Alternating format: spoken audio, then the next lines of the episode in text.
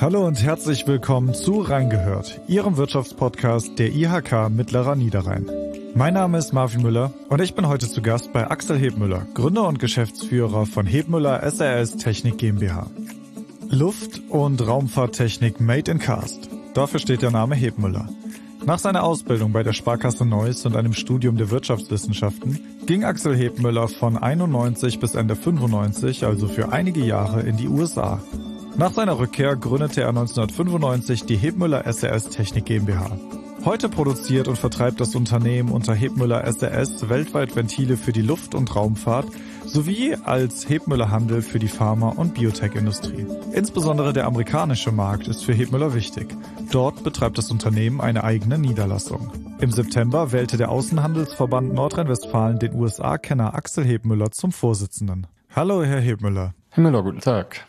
Ich würde gerne, bevor wir mit der eigentlichen Podcast-Folge und dem Interview beginnen, ein kleines Fragenspiel mit Ihnen spielen. Das sieht so aus, dass ich Ihnen zwei Antwortmöglichkeiten vorab zur Verfügung stelle und Sie müssen sich relativ schnell für eine der beiden entscheiden. Ja, gerne. Okay, die erste ist telefonieren oder schreiben.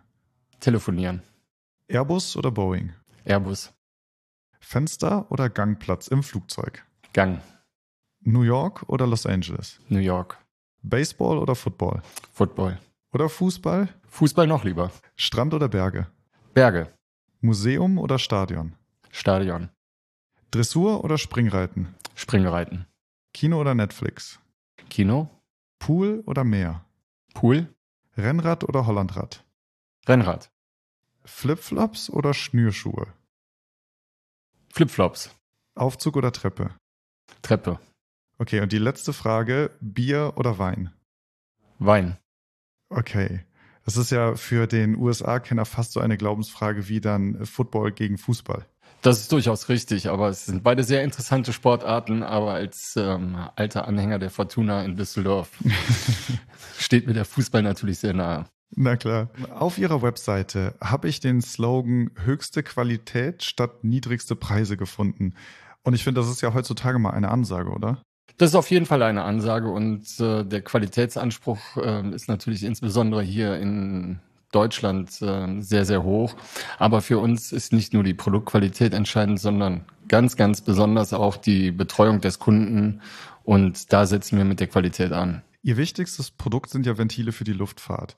Können Sie einmal beschreiben, wie und wo diese Ventile gebraucht werden und was das Besondere an diesen Produkten ist? Ja, das ist eigentlich relativ einfach. Die Ventile werden hauptsächlich in den Bordküchen eingesetzt und da in der Wasserversorgung und in der Wasserentsorgung. Die Wasserversorgung, ähm, das, da geht es natürlich um Trinkwasser, da sind ganz besondere Maßstäbe gefragt. Und bei der Entsorgung kommt es hauptsächlich darauf an, dass die Druckdifferenz zwischen dem Kabinendruck und dem Tankdruck, wo letztendlich ähm, das äh, Wasser zunächst mal reingeht, äh, überwunden wird. Jetzt stellt sich mir die Frage, das ist ja schon ein sehr spezielles Produkt, also ein Produkt für einen wirklich sehr speziellen Einsatzzweck. Wie kommt man auf so etwas? Woher kommt diese Idee?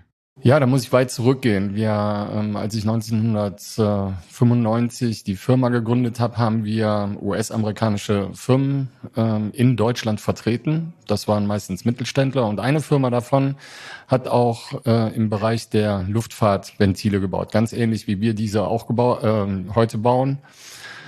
Und die ähm, Firma hatte aber für den Vertrieb der Luftfahrtventile eine andere Firma vorgesehen. Und ähm, das hängt mit ähm, gewissen ja, Ansprüchen, die die Luftfahrt an die Lieferanten hat, zusammen. Ähm, wir sind aber äh, aufgrund von Lieferzeiten des Öfteren mal angefragt worden, ob wir nicht mal was unternehmen könnten, dass die äh, Ventile schneller kommen könnten. Und äh, irgendwann war es dann soweit, dass ich gesagt habe, das können wir eigentlich auch selbst machen. Und dann haben wir angefangen, die Ventile selbst zu konstruieren und zu qualifizieren. Und so sind wir damals dann in die Luftfahrt im Jahr 2007 eingestiegen. Sie haben ja Ihre Ausbildung bei der Sparkasse gemacht und dann Wirtschaftswissenschaften studiert. Die Produktentwicklung, die Sie gerade vorgestellt haben, ist ja eine ingenieurstechnische Frage eigentlich. Wie haben Sie das denn gelöst? Haben Sie da mit Ingenieuren zusammengearbeitet oder haben Sie selbst sich Expertise erarbeitet? Wie sah da der Prozess aus? Ja, ähm, sicherlich ist mein ähm, Ausbildungshintergrund ähm, hauptsächlich kaufmännisch, das ist richtig. Aber als ich in die USA gegangen bin, habe ich dort äh, fünf Jahre für einen äh, Ventilhersteller gearbeitet, habe dadurch natürlich sehr viel Expertise bekommen. Als als wir die Ventile entwickelt haben, habe ich natürlich Ingenieure, die ich über die Zeit in den USA auch kennengelernt hatte, sowie auch deutsche Ingenieure ähm, genutzt, ähm, um uns zu unterstützen, die Ventile zu entwickeln. Wie kamen Sie denn dann aus den USA wieder zurück hier an den Niederrhein? Naja, zunächst mit dem Flugzeug. Aber ähm, äh, davon, davon mal abgesehen, ähm, ich wollte immer ähm, die Zeit in den USA nutzen, habe mir immer eigentlich vorgenommen, dass ich ähm, maximal fünf Jahre, minimal drei Jahre in den USA bleibe. Ich habe ähm, 1994 meine Frau schon hier in Deutschland geheiratet ähm, so dass sich die Frage stellte, entweder USA oder Deutschland und ähm, ich eigentlich immer nach Deutschland zurückkommen wollte und ähm, sich die Chance ergab, dass ich mich dann auch beruflich hier ähm, ja festsetzen kann, indem ich mich selbstständig mache und von daher war die Entscheidung eigentlich relativ einfach, auch wieder äh, zurückzukommen. Und ähm, ich bin der Heimat ähm, sehr, sehr verbunden. Ähm, das ähm, ist auch hier im Unternehmen so. Ähm, die Mitarbeiter sind alle ja, hier aus dem, aus dem Gebiet des, des Rheinkreises Neuss. Ähm, von daher äh, war es für mich eigentlich wirklich einfach, wieder zurückzukommen. Aber verbunden zu den USA sind Sie auch weiterhin? Selbstverständlich. Verbunden zu den USA äh, bin ich auch weiterhin. Wir haben ähm, vor drei Jahren eine Niederlassung in den USA auch gegründet, ähm, im Nordosten von Tennessee. Ähm, dort vor Ort haben wir eine Person ähm, zurzeit, wobei ähm, eine Mitarbeiterin jetzt im nächsten Jahr auch wieder in die USA geht und dort vor Ort ähm, an der Universität ihren Master macht und in der Zeit natürlich auch dann für uns äh, dort im Büro mitarbeitet. Ähm, meine ähm, vom Hintergrund her, ich bin äh, schon 1984 ähm, äh, als Austauschschüler in den USA gewesen, äh, pflege diese Freundschaften immer noch genauso wie die Freundschaften zu den ähm, ja, Mitarbeitern, damals Kollegen ähm, ähm, aus dem Betrieb, wo ich äh, zwischen 1991 und 95 gearbeitet habe in Cincinnati, äh, so dass da immer noch eine sehr, sehr große Verbundenheit ist. Wir haben gerade Ende 2021, drei Jahre haben Sie gerade gesagt, haben Sie eine Niederlassung äh, in den USA gegründet, also drei Jahre zurück. Das war ja politisch nicht gerade die einfachste Zeit, die die USA erlebt haben. Wie war das denn für Sie? Wie haben Sie denn die Jahre unter dem damaligen Präsidenten erlebt? Das war sicherlich ein Grund, warum wir damals in den USA gegründet haben. Wir wollten direkt in den Markt rein, wir wollten direkt vor Ort sein und es ist sicherlich ähm, äh, sehr, sehr äh, schwierig politisch einzuschätzen gewesen, was denn wirklich passieren würde. Ähm, äh, die historische Entwicklung zeigt ganz eindeutig, dass ähm, die USA nicht mehr in der Form die Herrschaft, äh, Weltherrschaft über die Wirtschaft ähm, äh, offenlegt und auch gar nicht mehr äh, den Führungsanspruch in der Form äh, für sich in Anspruch nimmt. Und wir dadurch äh, eine Situation haben, dass wir als Deutsche, wenn wir erfolgreich sein wollen, natürlich auch viel näher am Markt sein müssen. Und der äh, damalige amerikanische Präsident hat das ja auch sehr stark durchgeführt. Und witzigerweise, ich bin gerade letzte Woche in den USA gewesen, ist es ganz, ganz deutlich, dass sich die Wirtschaft ähm, den Präsidenten Trump auch wieder zurückwünscht in den USA. Ähm, von daher gehe ich im Moment davon aus und ähm, das sehe ich auch, dass eigentlich die Entscheidung äh, ganz, ganz richtig war. Mit der Präsidentschaft von Joe Biden aktuell hoffen ja viele Außenhandelsunternehmen aus Deutschland, dass sich die Handelsbeziehungen verbessern. Ist diese Hoffnung denn trügerisch? Was meinen Sie, wie würden Sie das einschätzen? Es ist auf jeden Fall Sagen wir so, es ist äh, nicht trügerisch. Nein, ähm, die äh, offensichtlichen Beziehungen zu, äh, zwischen den USA und Europa werden ähm, äh, tagtäglich besser. Ähm, es gibt ähm, äh, verschiedene Initiativen, auch in Deutschland ähm, sowie in den USA, wo äh, gerade diese Dinge besprochen werden, wie man sich wieder wirtschaftlich besser annähern kann. Aber letztendlich müssen wir ganz, ganz klar sehen, es wird nie wieder so werden, wie es vorher gewesen ist. Wir werden ganz deutlich Absprachen treffen müssen und auch Absprachen, die uns wahrscheinlich auch ein wenig wehtun als Exportnation, gerade USA als einer der größten Abnehmer der deutschen Produkte. Ähm, und da ist natürlich das Gespräch erforderlich. Das Gespräch wird mit einem Präsidenten Biden wesentlich einfacher sein. Ob die Ergebnisse besser werden, das kann ich im Moment noch nicht beurteilen, weil in diesem Zusammenhang doch relativ wenig ähm, gerade von der beiden Administration passiert und wir als Deutsche im Moment in ja, in einer Vakuumposition sind, ähm, so dass ähm, wir das äh, ein wenig abwarten müssen, was da letztendlich bei rauskommt. Und wir haben nur noch ein paar Jahre Biden und äh, wer weiß, ob äh, Trump dann wiederkommt. Die Position ist ja sicherlich auch nicht die einfachste dann aktuell, um Geschäftsentscheidungen zu treffen. Was würden Sie denn Unternehmerinnen und Unternehmern raten, die aktuell in den USA aktiv werden wollen? Warten oder ab in den Markt? Nein, ähm, ab in den Markt. Ähm, äh, man, muss, man muss vor Ort sein, ähm, denn vor Ort mit den äh, amerikanischen Mitarbeitern bekommt man dann auch einen besseren Eindruck und kann sich dann auch viel, viel besser auf die Dinge einstellen, ähm, die dort passieren werden. Ähm, Politik ist ein ähm, Geschäft. Ähm, Entscheidungen werden getroffen, aber dann dauert es erstmal relativ lange, bis sie umgesetzt werden.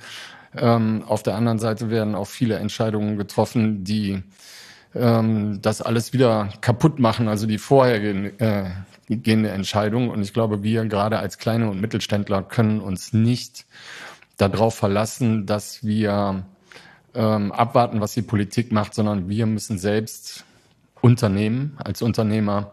Und von daher kann ich jedem nur raten, es gibt sehr gute Möglichkeiten, es gibt sehr gute Förderungsprogramme ähm, die in den USA äh, gerne auch deutsche oder europäische Investments sehen. Also von daher kann ich jedem nur raten, ähm, direkt vor Ort in den Markt zu gehen und da tätig zu werden. Worauf müssen sich denn deutsche Unternehmerinnen und Unternehmer bei Verhandlungen mit amerikanischen äh, Geschäftspartnern einstellen? Ja, das ist immer, ist immer eine schwierige Frage und sicherlich auch sehr von der äh, Branche abhängig. Ähm, grundsätzlich ähm, ist das wirtschaftliche Prinzip in den USA absolut vorrangig. Das heißt, ähm, da geht es ähm, um die Entscheidung über den Auftrag, über den äh, Vertrag, den man gerade verhandelt. Da geht es nicht um irgendwelche ähm, so, soziale Umfelde oder irgendwas, wie äh, wir das sicherlich aus Deutschland kennen, sondern da geht es knallhart um, um den Vertrag, um das, was äh, auf dem Papier steht, um die Preise, um die Lieferzeiten, äh, um die Wirtschaftlichkeit des Ganzen. Ähm, und da sollte man ähm, drauf gefasst sein. Man hört ja sehr oft, dass in Deutschland großgeschrieben wird, dass man erstmal komplett durchplant. Also einen sehr umfangreichen Businessplan zum Beispiel hat, dass man sich auf alle Eventualitäten vorbereitet, dass man sehr akkurat alle Details aufschreibt oder bedenkt, die es zu bedenken gibt. In den USA herrscht ja sehr oft eine eher wir machen mal Mentalität. Ist das für Sie schwierig, diesen äh, Switch zu haben, also umzuschalten zwischen beiden Ländern, wenn Sie in Geschäftsbeziehungen treten oder ist das, ist das für Sie einfach und spielt keine Rolle? Für mich persönlich ist es jetzt nicht ähm, so wahnsinnig schwierig, ähm, äh, diese äh, Sachen zu verstehen. Ähm, das liegt aber an der Historie, halt einfach aus der langen Beziehung, die ich auch zu den, ähm, zu den USA ähm, habe. Ähm, und als Unternehmer, ähm, als ähm, Firmeninhaber von, von zwei äh, kleinen ähm, Unternehmen ähm, bin ich sicherlich gewohnt, Entscheidungen zu treffen und zu machen. Und von daher ähm, ist das eine Mentalität, die sicherlich ähm, uns als kleinen Unternehmern und Mittelständlern sehr entgegenkommt. Jetzt haben wir natürlich äh, global neben dem Klimawandel, der immer wieder diskutiert wird, auch noch weitere äh, Konflikte, die es zu lösen gilt. Einer davon ist der zwischen den USA und China. Deutschland ist ja immer noch ein bisschen hin und her gerissen. Auf der einen Seite fühlt sich die Bundesrepublik natürlich den USA und der Wertegemeinschaft der gemeinsamen verbunden. Auf der anderen Seite ist man aber auch wirtschaftlich sehr, sehr abhängig von China. Wie geht es da weiter? Wie schätzen Sie das ein? Muss sich Deutschland dafür eine Seite entscheiden? Wir sollten als Deutsche in erster Linie sehr selbstbewusst auftreten. Wir sind eine der führenden Wirtschaftsnationen ähm, in dieser Welt und wir sollten unsere eigenen Entscheidungen treffen und diese nicht unbedingt mehr abhängig machen von Bündnissen, die wir haben, was die wirtschaftliche Seite angeht. Ähm, die USA hat unter Trump gezeigt, dass sie genau diesen Weg auch gegangen ist. Ähm, das war zu erwarten. Ähm, die lange Zeit nach dem Krieg, wo wir mit den USA ganz, ganz eng wirtschaftlich und gesellschaftspolitisch verbunden waren, ähm, die geht sicherlich dem Ende zu, zumindest was die Wirtschaft anbetrifft. Äh, wir müssen, und das ist meine ganz persönliche Meinung, sicherlich aufpassen, dass wir nicht ähm, durch die zu nahe äh, oder durch die zu große Nähe ähm, zur chinesischen Wirtschaft ähm, zu viel gesellschaftspolitische Änderungen ähm, akzeptieren und äh, politisch äh, dadurch äh, in eine Richtung marschieren könnten, ähm, die sicherlich ähm, in den nächsten 50 Jahren nicht gut für uns ist. Wir sollten uns schon unser gesellschaftspolitisch freiheitliches System ähm, auf jeden Fall bewahren. Ich glaube, das steht völlig außer Frage. Wir müssen natürlich vorsichtig sein, aber wir sollten sehr selbstbewusst auftreten und uns unsere Wirtschaftspartner da schon selbst aussuchen. Welche Rolle spielt denn China, ich sag mal, als Konkurrent für Sie als Unternehmer? In unserem Bereich ist es noch ähm, äh, sehr, sehr gering. Ähm, das hängt einfach damit zusammen, ähm, dass die beiden großen Hersteller von Flugzeugen, Airbus und Boeing, äh, nicht chinesisch sind. Das chinesische Luftfahrtprogramm äh, da wird seit äh, langer Zeit dran gearbeitet, zivile Luftfahrt. Ähm, es kommen die ersten Jets ähm, raus, aber die äh, Zubehör, das heißt also im Prinzip die Bordküche oder Bordtoilette, ähm, die werden zurzeit noch von amerikanischen und europäischen Herstellern komplett beherrscht. Ähm, es gibt erste Wege, äh, dass äh, einige der Hersteller auch in China herstellen. Aber zurzeit sehen wir da noch keinen ähm, akuten Handelsbedarf, Handlungsbedarf. Aber wir halten die Augen offen. Ähm, wir äh, führen äh, jedes Jahr mehrere Gespräche auch mit äh, Leuten vor Ort. Ähm, das äh, können von der von der Handelskammer äh, Spezialisten sein, aber auch durch Geschäftskontakte, um einfach ein Gefühl dafür zu bekommen, was im chinesischen Markt passiert. Wünschen Sie sich da auch von der deutschen Politik mehr Weichenstellung, damit der deutsche Mittelstand sich auch in Zukunft weiterhin international behaupten kann? Ich glaube, dass es ganz wichtig ist und das äh, ist eine Aufgabe sicherlich nicht nur der Regierung, sondern äh, eines jeden selbst, eines Unternehmers selbst, aber auch der äh, Handelskammern, dass da ein besseres Netz gesponnen wird ähm, über Kontakte, die man nutzen kann, ähm, um äh, ein Gefühl für einen Markt zu bekommen. Das ist jetzt nicht nur China, aber das, äh, es gibt auch Afrika. Ähm, sicherlich interessante Märkte. Ähm, es gibt im ähm, äh, asiatisch-pazifischen Raum sicherlich ähm, Märkte, die ähm, interessant sein können, wenn dort eine äh, bessere direkte Ansprache, die man nutzen kann, vorhanden wäre, wäre das sicherlich für uns als kleine und mittlere Unternehmen sehr sinnvoll. Ich würde jetzt gerne zum Abschluss dieses Gesprächs nochmal ein Thema ansprechen, was ich leider immer noch ansprechen muss. Und das ist die Corona-Pandemie. Jeder hat mitbekommen, dass die Corona-Pandemie unter anderem natürlich auch die Luftfahrt in eine sehr schwere Krise gestürzt hat. Wie haben Sie diese Zeit erlebt? Ja, sicherlich war die, äh, war die äh, Krise vorhanden. Äh, Auftragseinbrüche, Stornierungen äh, war eine Zeit lang im Frühjahr 2020 sicherlich auch äh, für uns an der äh, Tagesordnung. Ähm, wir haben aber Informationen ähm, und äh, aus vielen Gesprächen raus wissen wir auch, dass gerade im Bereich der äh, kleineren Flugzeuge, ähm, ob das jetzt äh, Airbus A320 Serie oder die Boeing 737 Serie ist, dass diese Flugzeuge fast wieder in den Vor-Corona-Status äh, im Mitte nächsten Jahres gehen sollten. Von der Produktion her, die Auftragslage bei Airbus und Boeing ist soweit wieder besser. Äh, vor der Pandemie musste man äh, unter Umständen äh, fünf, sechs Jahre auf ein Flugzeug warten, wenn man es bestellt hat. Das ist sicherlich jetzt auch wieder ein bisschen besser geworden.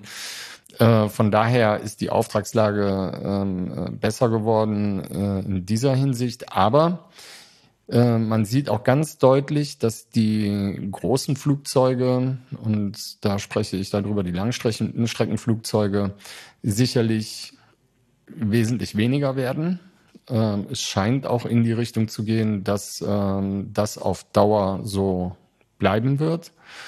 Ähm, das hängt im Moment mit den Interkontinentalflügen zusammen, die zum Teil ja nur schwierig sind. Siehe USA, erst ab dem 8. November wieder möglich. Aber die Entwicklung geht auch dahin, dass man sicherlich mit einem relativ kleinen Flugzeug ähm, demnächst aufgrund der leichteren Bauweise, aufgrund der besseren Effizienz der Turbinen ähm, auch nonstop von Düsseldorf nach Sydney fliegen könnte und das auch noch wirtschaftlich. Also von daher äh, ist da sicherlich Bewegung im Markt und äh, wir sind sehr gespannt, was ähm, Airbus und äh, Boeing als nächstes da in dieser Richtung an Flugzeugen entwickeln werden. Sie haben gerade schon Effizienz der Turbinen angesprochen. Das wäre auch mein nächstes Thema noch, nämlich der Klimaschutz. Mittelfristig erwartet man in nahezu allen Wirtschaftsbereichen tiefgehende Veränderungen und Einstellungen darauf, nachhaltiger zu produzieren. Was erwarten Sie denn für Ihre Branche? Ja, das wird, ähm, wird auch sicherlich unsere Branche, beziehungsweise trifft es ja schon.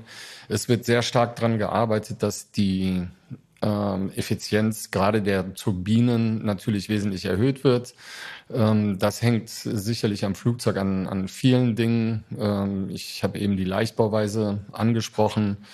Ähm, sicherlich hängt es ähm, aber auch an der Nutzung ähm, alternativer Kraftstoffe, äh, wo auch viele Entwicklungen hingehen. auch da muss man, äh, wird, wird sehr, sehr stark dran geforscht.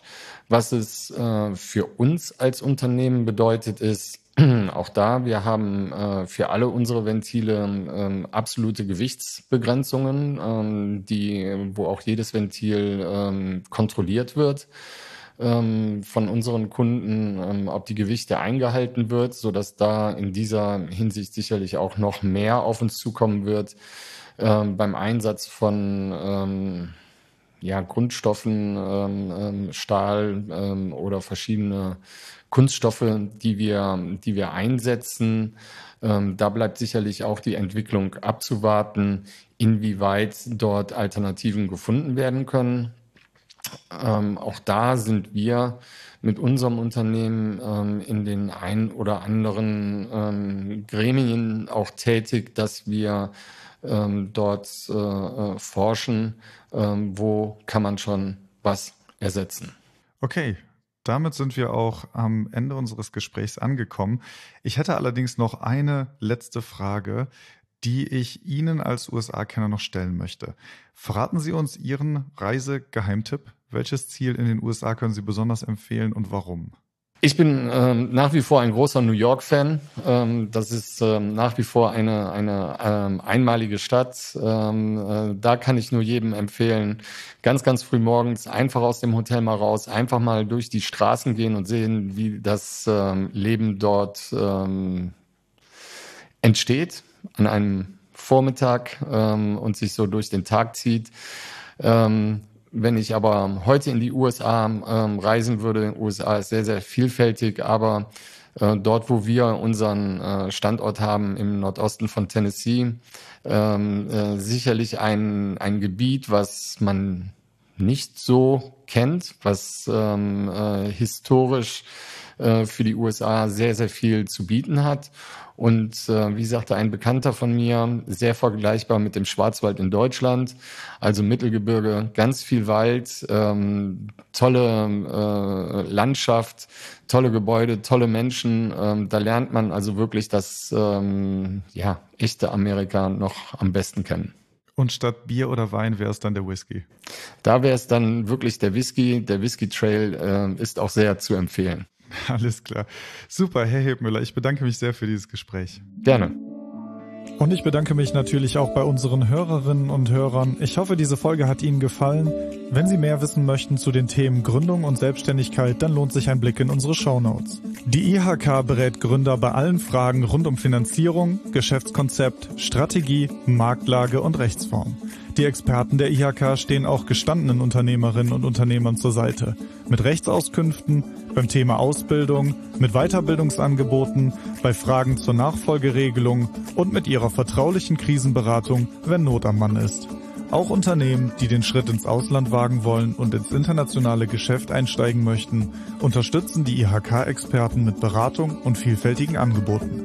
Weitere Informationen finden Sie auf unserer Webseite unter www.mittlerer-niederrhein.ihk.de. Der Link dazu ist in den Show Notes.